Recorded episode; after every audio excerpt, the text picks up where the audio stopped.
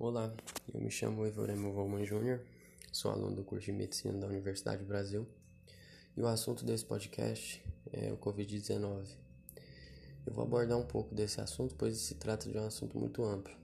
E, bom, hoje, no dia 10 de setembro de 2021, já foram distribuídas mais de 259 milhões de doses, já foram aplicadas mais de 203 milhões de doses e estamos com mais de 20 milhões de pessoas curadas.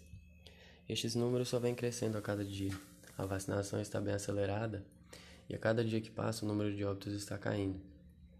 Mas isso não quer dizer que a pandemia já acabou, pois existem outras variantes presentes, como a variante Delta, que é uma variante da linhagem inicial alfa, surgida no Reino Unido, que foi primariamente descoberta na Índia e que se expandiu rapidamente por todo o mundo.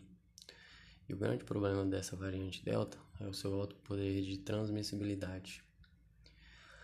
Com isso, a gente não deve deixar de nos proteger e seguir os protocolos de prevenção dessa doença. Manter o distanciamento social, etiqueta respiratória de higienização das mãos, uso correto de máscaras, limpeza e desinfecção de ambientes, o isolamento de casos suspeitos e confirmados e a quarentena dos contatos dos casos de Covid-19. Ainda sobre a vacinação, os números são bem promissores, mas tem pessoas que não foram tomar a primeira dose. Portanto, é de grande importância que esses que não tomaram a primeira dose, que vão tomar lá. E as pessoas que tomaram a vacina de duas doses, completarem a imunização, pois a imunização completa dessa vacina só funciona a partir da segunda dose. Esperar o tempo correto para a aplicação das duas doses.